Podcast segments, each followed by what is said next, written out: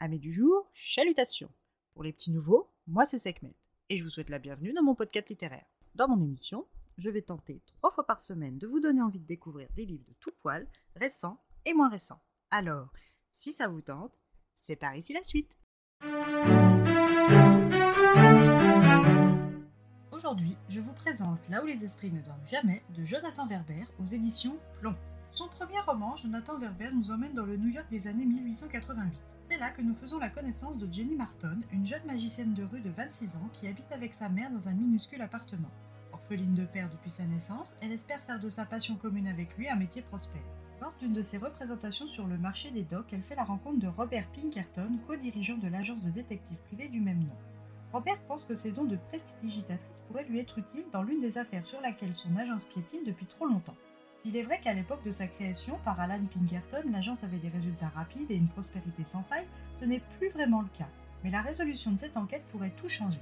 Et c'est pour cette raison que Robert a jeté son dévolu sur Jenny Barton, qui est à milieu du profil type des agents Pinkerton. Jenny n'est pas riche et souhaite par-dessus tout être indépendante. Entrer au service de l'agence serait pour elle une belle opportunité, même si ce n'est pas sans risque. Après une nuit de réflexion, Jenny se rend à l'adresse figurant au dos de la carte de visite que Robert lui avait donnée la veille. À son arrivée, elle signe son contrat de mission unique et se voit confier la lourde mission de découvrir le secret des sœurs Fox. Dans le clan Fox, nous avons l'aînée, Liz. Mariée à l'âge de 14 ans, puis abandonnée enceinte et sans moyen de subsistance, elle doit trouver une façon de gagner de l'argent. Elle recueille ses deux sœurs cadettes, Margaret et Kate, âgées de 12 et 15 ans, mises à la porte de la ferme familiale de Hiddersville par leur mère superstitieuse et effrayée par leur vision de l'au-delà. Liz voit là un signe du destin et crée et développe le mouvement Spirit. Ce mouvement prétend aider les vivants à entrer en contact avec une personne disparue. Liz fait de ses cadettes les stars de ses exhibitions, et très rapidement le mouvement spirit prend de l'ampleur et attire de plus en plus de monde, y compris chez les lettrés de l'époque, comme Victor Hugo ou Edgar Allan Poe. L'essor de ce mouvement ne fait pas que des heureux, et le commanditaire de l'enquête à laquelle elle participe en fait partie. En effet, il a missionné l'agence des frères Pinkerton pour révéler aux yeux du monde la supercherie présumée des sœurs Fox. Pour ce faire, les frères vont faire appel au talent de Miss Martin. Cette dernière va devenir Hazel Bowell, veuve de Henry Bowell, mère de Clark 9 ans et de Neil 7 ans. Pour se préparer à sa première mission, Jenny, alias Hazel, entame la lecture du guide Pinkerton, censé lui apprendre les bases de son nouveau métier. Ainsi préparée, Jenny se rend à sa première représentation publique des Sœurs Fox en quête de l'origine des fameux bruits qui ont fait leur renommée et dont personne jusqu'à ce jour n'a réussi à découvrir l'origine.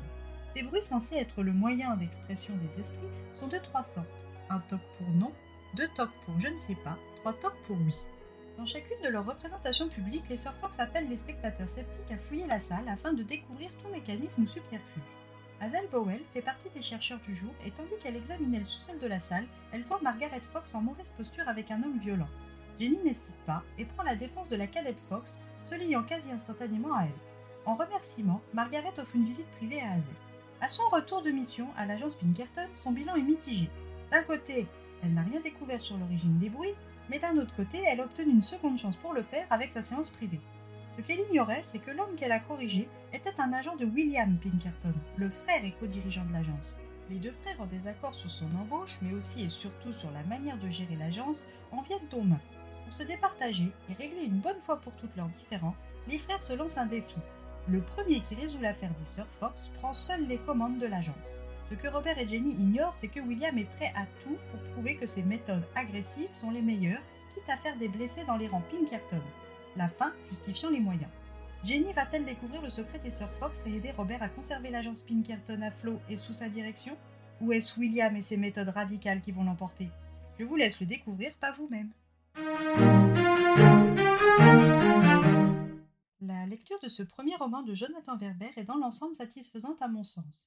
L'utilisation de faits réels et d'institutions ayant bel et bien existé, comme le spiritisme, les sœurs Fox et l'agence Pinkerton, donne une profondeur au récit.